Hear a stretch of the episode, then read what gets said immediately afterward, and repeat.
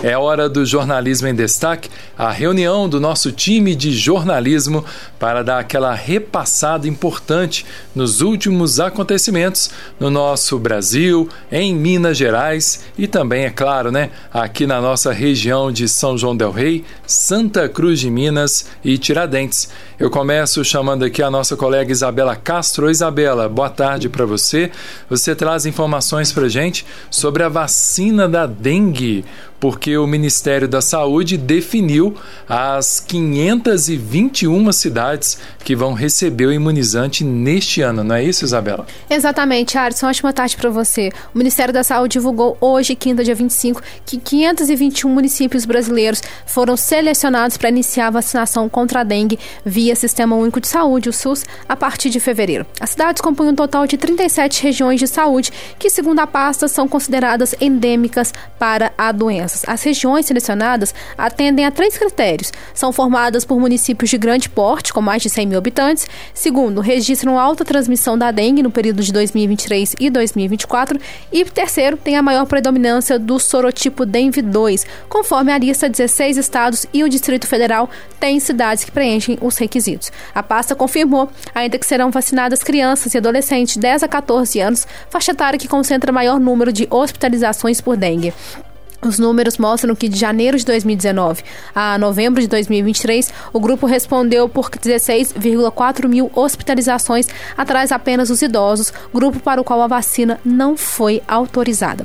Bom, a definição de um público-alvo e regiões prioritárias para a imunização foi necessária em razão da capacidade limitada de fornecimento de doses pelo laboratório fabricante da vacina. A primeira remessa, com cerca de 757 mil doses, chegou ao Brasil no último sábado. O lote faz parte de um total de 1,32 milhão de doses fornecidas pela farmacêutica. Outra remessa, com mais 568 mil doses, está com a entrega prevista para fevereiro. Além dessas, o Ministério da Saúde adquiriu o quantitativo total disponível pelo fabricante para 2024, 5,2 milhões de doses. Segundo a empresa, a previsão é que sejam entregues ao longo do ano, ao longo do ano até dezembro. Para 2025, a pasta já contratou 9 milhões de doses. O esquema vacinal será composto por duas doses, com um intervalo de três meses entre elas. O Brasil é o primeiro país do mundo a oferecer o imunizante do sistema, no sistema público. A Quedenga, produzida pelo laboratório Takeda,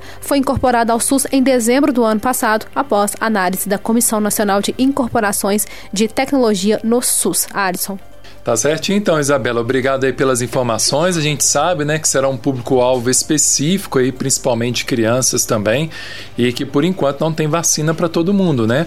Mas aí as secretarias estaduais de saúde também vão elaborar aí ah, o calendário próprio para essa vacinação, que segundo a Isabela trouxe as informações para gente, 521 cidades no Brasil vão receber aí doses desse imunizante da Quedenga.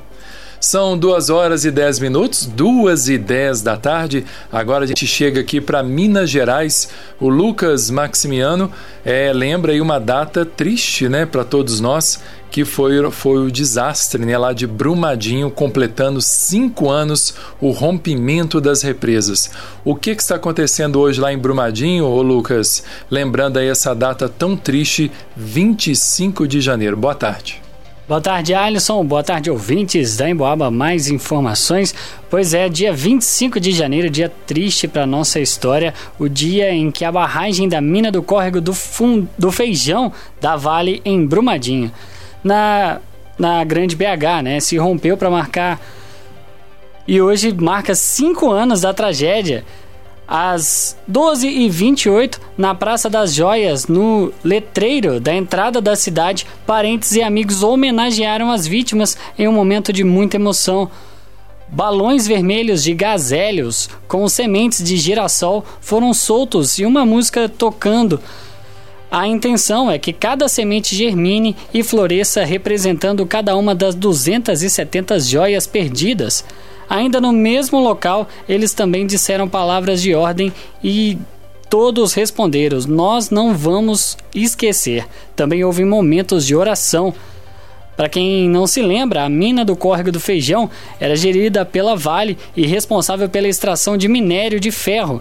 No entanto, uma das barragens do complexo industrial batizado com o nome do distrito, onde estava instalada em Brumadinho, se rompeu, matando 270 pessoas, entre elas duas mulheres grávidas. O estouro deu início a uma das maiores tragédias ambientais da história do Brasil, contaminação cerca de 300 quilômetros do rio Paraupeba, afetando 26 cidades em toda a região. Cinco anos após a tragédia de Brumadinho, ninguém foi responsabilizado pelas mortes e os danos ambientais. Em janeiro de 2020, o Ministério Público denunciou 16 funcionários da Vale e da empresa alemã por 270 homicídios duplamente qualificados e também pelos crimes ambientais oriundos da tragédia. No entanto, em outubro de 2021, o Superior Tribunal de Justiça determinou a extinção do processo por considerar que o caso deveria ser julgado pela Justiça Federal. Três vítimas ainda não foram localizadas: Tiago Tadeu Mendes da Silva, Maria de Lourdes da Costa Bueno e Natália de Oliveira Porto Araújo. Após mais de 1.800 dias desde a tragédia, o Corpo de Bombeiros ainda segue com as buscas ativas na região atingida pela lama. Alisson. Que trabalho importante, né, incansável aí do Corpo de Bombeiros lá em Brumadinho, ainda aí, quem sabe, né, localizando aí os restos mortais dessas três pessoas que ainda não foram encontradas é cinco anos, gente, cinco anos após o desastre do rompimento da barragem lá em Brumadinho. Obrigado, viu, Lucas, pelas suas informações aí. Desde já os nossos sentimentos, as nossas orações a todos os familiares aí envolvidos nesse triste acidente. São 2 horas e 13 minutos, 2 e 13 da tarde. Agora eu quero falar com você nosso ouvinte aí do Jornalismo em Destaque, trazendo aqui para São João del Rei uma notícia importante sobre a saúde. É isso mesmo. A gerência da farmácia municipal de São João del Rei, ela justifica aí a falta temporária de algumas medicações na cidade. Gente, quem depende aí das medicações gratuitas que são oferecidas ali aos cadastrados na farmácia municipal de São João del Rei tem percebido a falta de alguns medicamentos que geralmente são disponibilizados no local como tiras de medição de glicemia e também aquelas insulinas de caneta. Segundo a Shirliane Pereira, ela que é farmacêutica responsável aí pelo gerenciamento das duas farmácias municipais de São João del Rei, essa carência, gente, ela é temporária e ela não tem acontecido por falta de recursos, de verba, não. Ela está acontecendo por problemas na distribuição por parte dos fornecedores, tá bom? E ela também afirma aqui para nós, né, que quais medicamentos que têm sido aí oferecidos à população são joanense que é cadastrada ali na farmácia municipal. Eles oferecem na farmácia municipal de graça, gente, para quem é cadastrado ali, antibióticos, medicamentos que atuam no sistema nervoso central, medicamentos para diabetes, hipertensão e vários outros. E não só aqui da zona rural, é, da zona urbana de São João del Rei, mas também da zona rural. E a lista completinha das medicações que são oferecidas ali na farmácia, ela está disponível no site da Prefeitura de São João del Rei tá bom? Então, se você, nosso ouvinte, precisa dessas medicações básicas ou ainda medicações de alto custo ou estratégicas, você deve fazer um contato ali com a Farmácia Municipal de São João del Rei, que atende em dois endereços. Lá eles vão te passar também as informações e essa matéria completa também está disponível no nosso site em boabas.com para você conferir os detalhes dessas orientações. Caso você já queira ligar ali na farmácia municipal, por exemplo, da Praça Doutor Salatiel, que é aqui no centro, né? O telefone de lá é o 3373 4317 mas também existe uma outra unidade da farmácia municipal. Esta, gente, fica ali no bairro de Matozinhos, na rua Tomé Portes Del Rey. O telefone de lá é o 3373 2978. Então eu vou repetir para você: a farmácia municipal do centro, 3373 4317. No Matozinhos, 3373 2978. Então, se você precisa de medicações, faça o contato, eles também vão te passar aí as orientações necessárias. Tá certo? 2 horas e 16 minutos, 2 e 16 da tarde, seguindo aqui com o nosso jornalismo em destaque. Agora eu volto a conversar com a Isabela Castro. Oi, Isa, o prazo para as inscrições do curso de música da UFSJ termina hoje, quinta-feira, o pessoal não pode perder, né? Exatamente, Alisson. Termina hoje, quinta, dia 25, o prazo para as inscrições do curso de música modalidade licenciatura da UFSJ para ingresso no primeiro semestre letivo desse ano. Ao todo, o certame oferece 40 vagas, que foram divididas nas seguintes categorias: educação musical, 5 vagas para cada, cada uma dessa modalidade, violino violino e flauta transversal, quatro vagas para cada uma dos dois. Canto lírico, clarineta, saxofone, trompete, violão e violoncelo, três vagas para cada canto popular, percussão, piano e trombone, para duas vagas para cada uma e viola uma vaga. As oportunidades são divididas em ampla concorrência e ações afirmativas. Segundo o edital, as inscrições devem ser feitas apenas pelo site www.fsj.edu.br vestibular. O candidato deverá clicar em habilidades específicas, curso de música. Posteriormente, ele deverá preencher a ficha de inscrição informando os dados pessoais. Esse documento está disponível no edital que pode ser encontrado neste mesmo site. As inscrições inscrições são gratuitas. Com relação ao processo seletivo, ele será composto por duas fases. A primeira consiste nas notas do Enem de uma das edições dos três últimos anos, conforme a opção informada pelo candidato no ato da sua inscrição. Já a segunda será por meio de provas de habilidades específicas, eliminatórias e classificatórias. Essa avalia essas avaliações ocorrerão de forma presencial e online, a critério do aluno. A avaliação online acontece é, no próximo dia 29 de janeiro a 2 de fevereiro. Já a prova presencial acontecerá apenas apenas no dia 1 de fevereiro, às 9 da manhã, no prédio da música, no CETAM. A lista geral com o nome dos aprovados será divulgada no dia 9 de fevereiro de 2024, somente pela internet, no mesmo link em que foi realizada a inscrição. Para outras informações a respeito desse processo seletivo, pode-se entrar em contato com a COPEV, que é a Comissão Permanente de Vestibular de, da UFSJ, por meio do e-mail copev.ufsj.edu.br. E para conhecer um pouquinho mais sobre essa graduação, o pessoal pode visitar o perfil do curso de música da UFSJ por meio do arroba música.ufsj. Os aprovados irão estudar em turno integral no campus Tancredo Neves, do CETAM. O campus fica na rodovia 494 sem número, no bairro Colônia do Bengo, em São João del Rei. Tá certo, então, para você que é músico, né? Então não perca essa oportunidade. As informações completinhas também estão lá nas nossas redes sociais e também no site emboabas.com. Muito obrigado, viu, Isabela? E agora outro prazo de inscrições que termina hoje, gente, quinta-feira, é o prazo do SISU, é, o SISU 2024 encerra as inscrições hoje, quinta-feira, 25. É uma notícia que interessa muito, né, ô Lucas, o pessoal que está tentando a vaga aí na universidade. Sim, sim, notícia importantíssima para quem está tentando buscar sua vaga no ensino superior, as inscrições para o SISU encerram hoje às 11h59 da noite. Os candidatos podem realizar suas inscrições no site oficial do SISU. O resultado será divulgado no dia 30 de janeiro. E os selecionados devem efetuar suas matrículas entre os dias 1 e o dia 7 de fevereiro. Por fim, a manifestação de interesse na lista de espera deverá ser feita entre no dia, nos dias 30 de janeiro e 7 de fevereiro. E lembrando que a partir deste ano, o SISU passará a ter apenas uma edição anual, ocorrendo sempre em janeiro e fevereiro.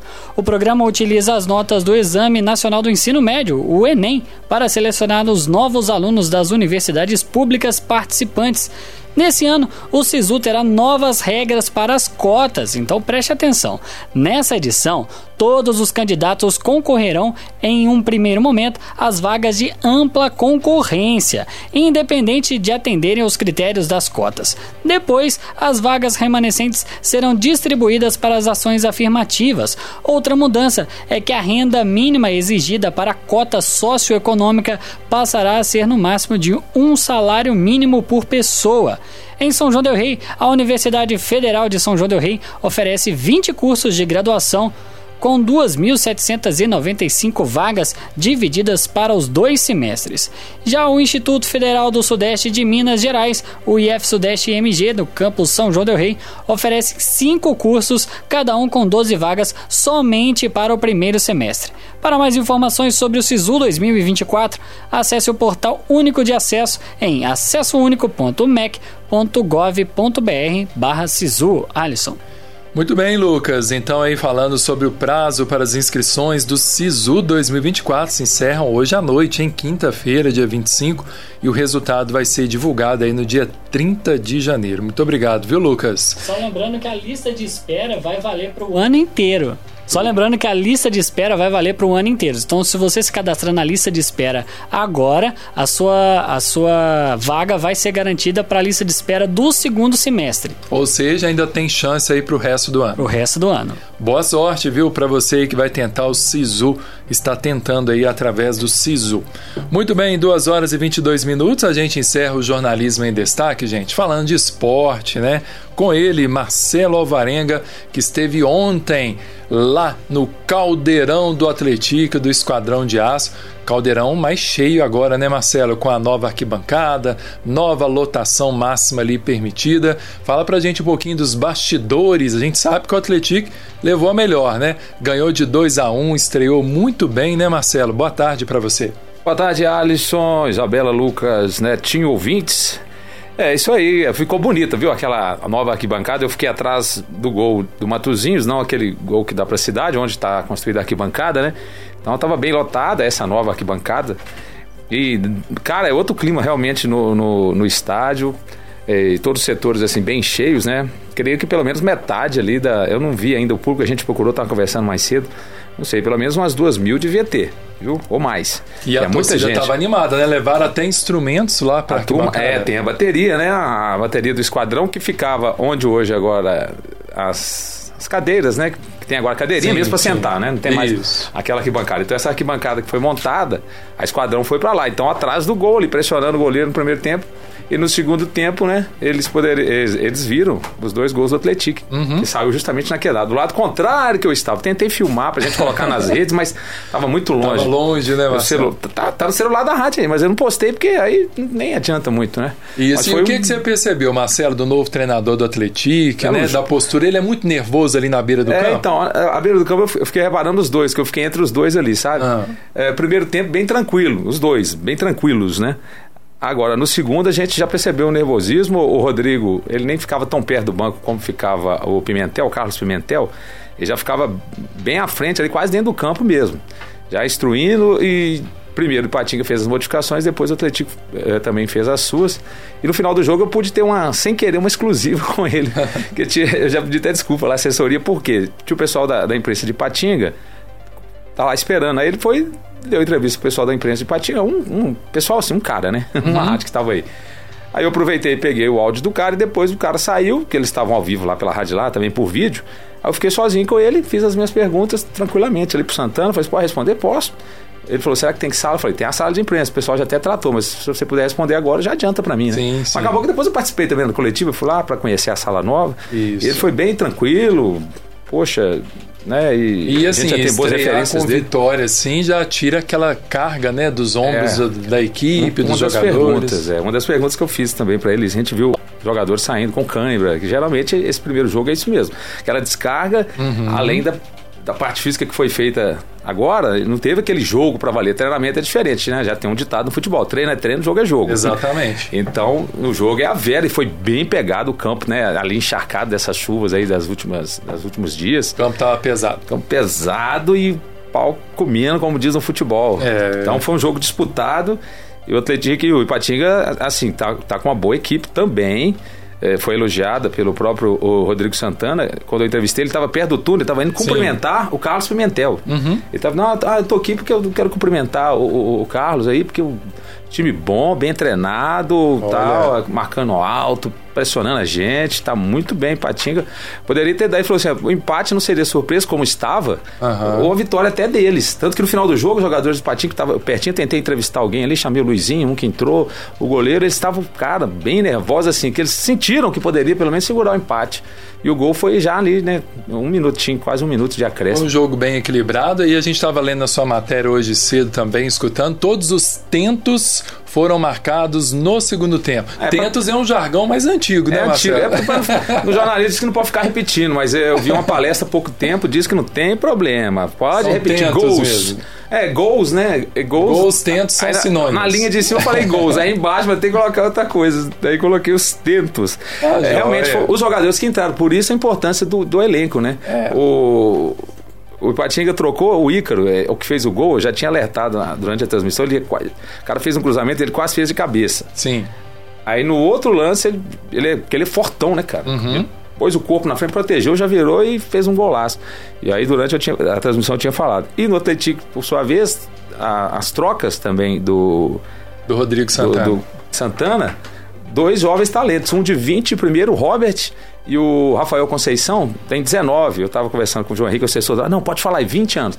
Aí eu falei 20, depois ele falou: não, cara, ele faz só em setembro, ele tem 19 ainda, tá muito novinho. 19, é. 19 ainda. Aí não deu nem tempo de, de, de, corrigir ali durante a transmissão, mas foi. Ou seja, o banco fez a diferença. Dois jovens. Entrou o Daniel Amorim também, que é um cara que já é tarimbado, talvez ele seja até titular. O Jonatas entrou, não foi tão bem.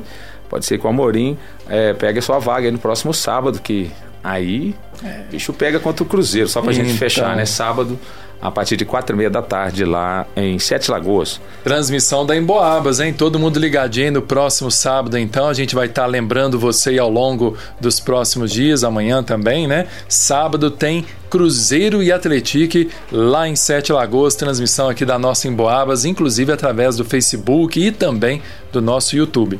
Esse foi o nosso jornalismo em destaque desta quinta-feira. Que você tenha aí uma excelente tarde.